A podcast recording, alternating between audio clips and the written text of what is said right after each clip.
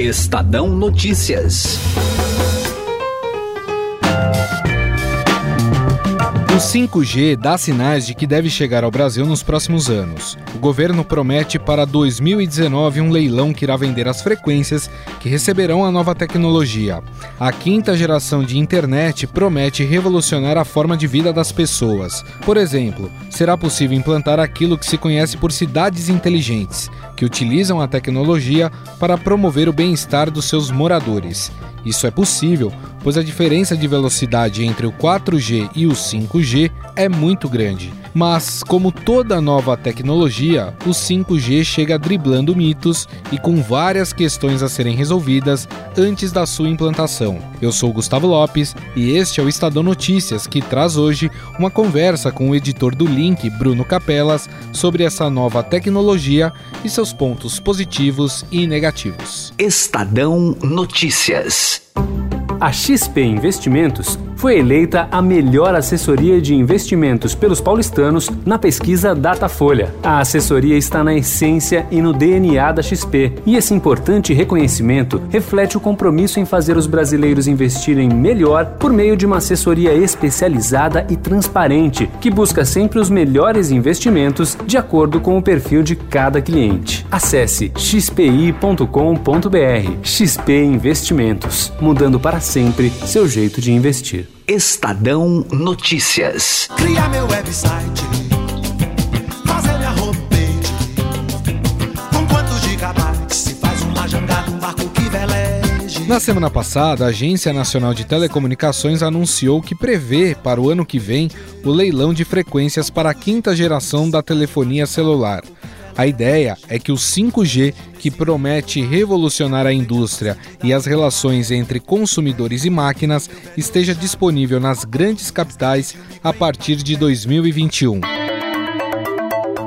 Ela promete, por exemplo, velocidades até 20 vezes superiores ao 4G. Assim, permite um consumo maior de vídeos, jogos e ambientes em realidade virtual Além disso, promete reduzir para menos da metade a latência, que é o tempo entre você dar um comando em um site ou aplicativo e você receber a resposta de sua execução. Um dos problemas que deve ser tratado no edital do leilão é o das antenas parabólicas presentes em 19 milhões de casas no Brasil e que sofrem a interferência do sinal na faixa do 5G. A tecnologia, porém, engatinha no mundo. Nos Estados Unidos, apenas algumas operadoras oferecem planos em cidades selecionadas. O mesmo ocorre na China e também na Europa.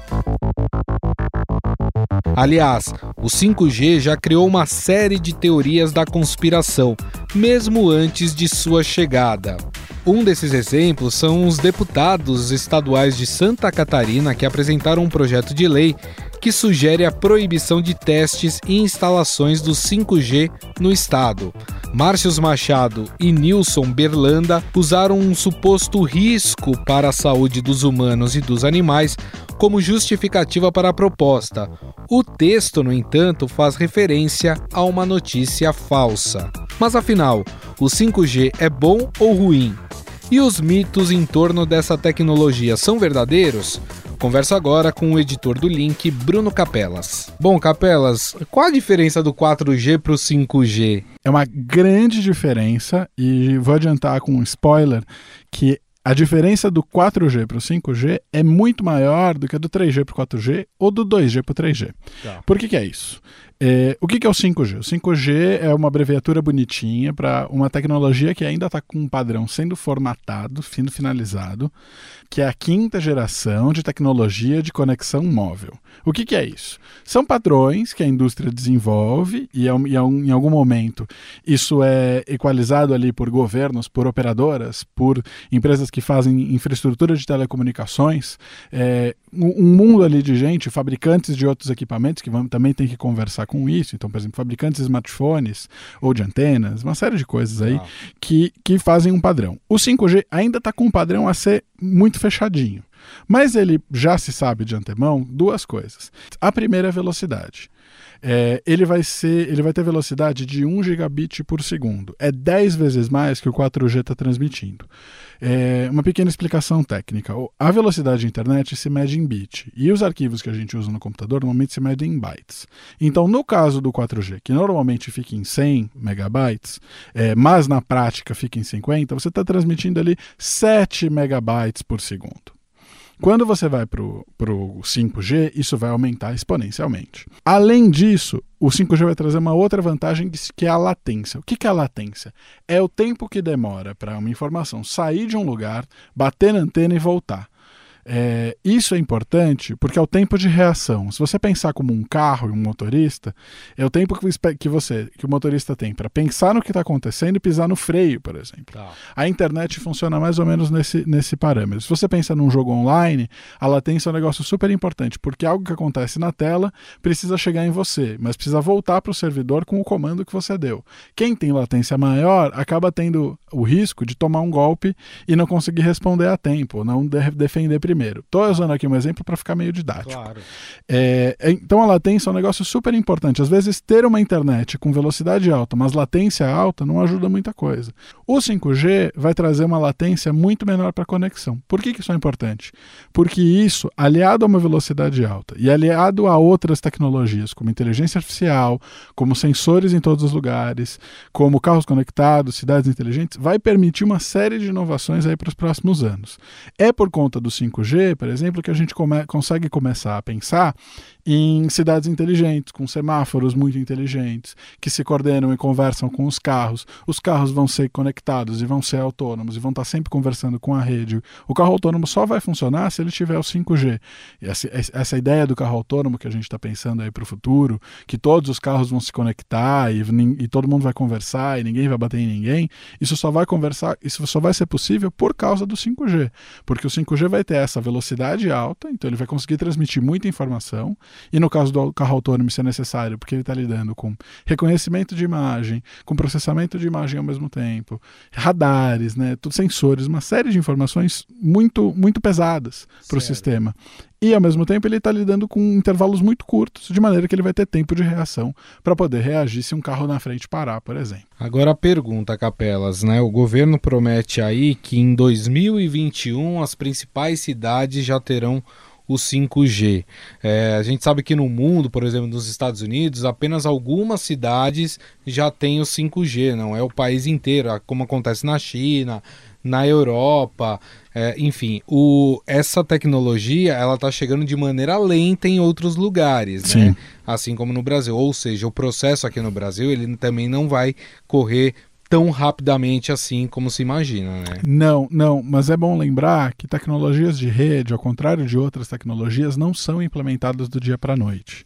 É, pense em quanto tempo a gente se começou a falar em 4G até para todo mundo ter 4G no celular.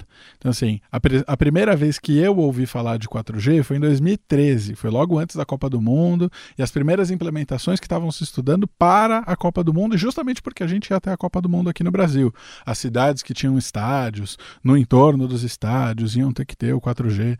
Lembro que o editor do Link na época, Camilo Rocha, passou um dia inteiro rodando de carro com 4G. Dois anos depois, eu passei dias inteiros rodando de carro São Paulo e Rio de Janeiro para testar o 4G nas cidades ainda assim não estava estabelecido. Hoje o 4G já é uma realidade, pelo menos aqui em São Paulo, na maioria dos, dos centros, grandes centros urbanos. Se você vai para o interior do Brasil, a tua rede ainda é 3G, fica aquele H, H+, não vai para o 4G de fato no teu celular.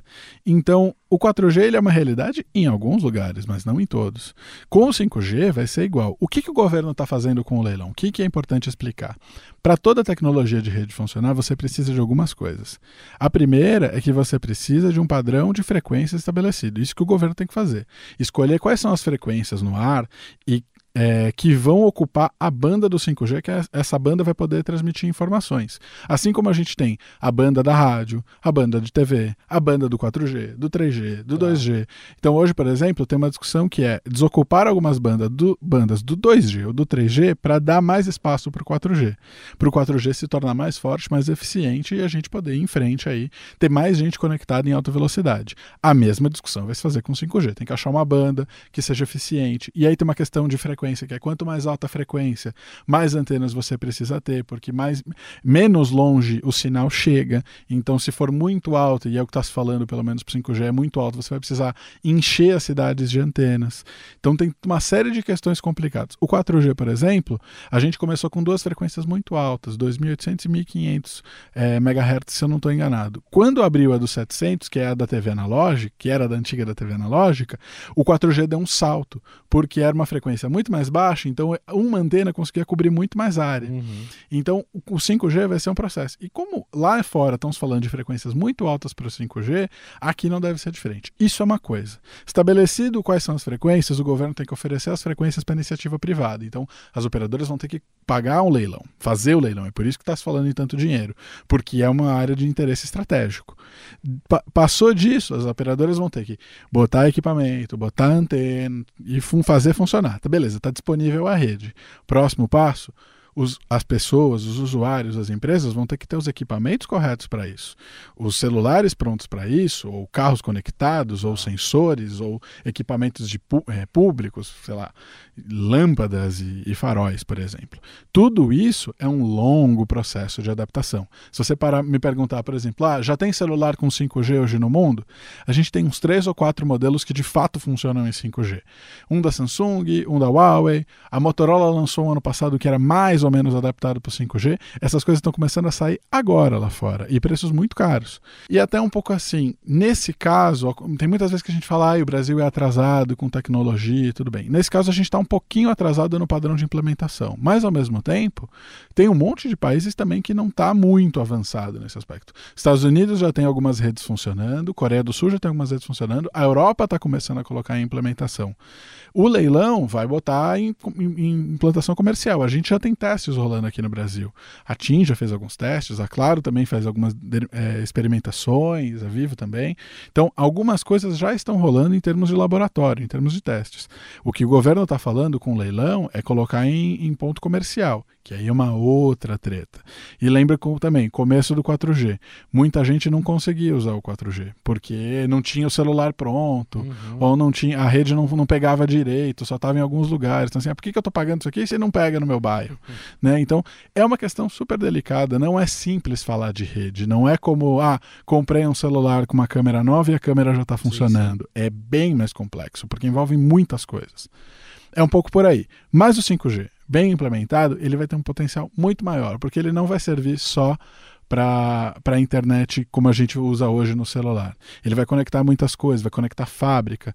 E ele tem uma outra coisa. Essa ideia da baixa latência é, e traz uma outra ideia importante, que é a baixa quantidade de, de, energia. Então, a ideia é que você tenha dispositivos que precisem de pouca energia para transmitir as coisas. Então, você vai conseguir ter sistemas eficientes de cidades inteligentes é, transmitindo informação. E aí é uma explicação simples. Você já passou o dia inteiro com o celular ligado no 4G? Já viu quanto drena a bateria, quanto a bateria fica arriada no final do dia?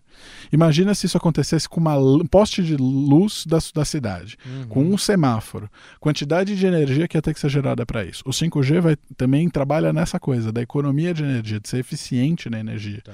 Então, quando ele chegar, é, ele a gente também precisa resolver esse problema para que as cidades inteligentes também ocorram. Porque senão imagina que você tem que trocar a bateria de um semáforo ou coisas assim a cada dois dias. A cidade vai parar, não funciona, não é eficiente. Melhor voltar para o sistema antigo que não é conectado. Então também tem essa preocupação. Mas se isso acontecer, a eficiência vai ser interessante. Bom, falamos um pouco sobre essa tecnologia 5G com o editor do Link, Bruno Capelas. Capelas, mais uma vez, muito obrigado, viu? Um grande abraço. Sempre às ordens, um abraço. Estadão Notícias. O Estadão Notícias desta sexta-feira vai ficando por aqui. Contou com a apresentação minha, Gustavo Lopes, e montagem de Carlos Amaral. O diretor de jornalismo do Grupo Estado é João Fábio Caminoto. Mande seu comentário e sugestão para o e-mail podcast@estadão.com. Um abraço e até mais.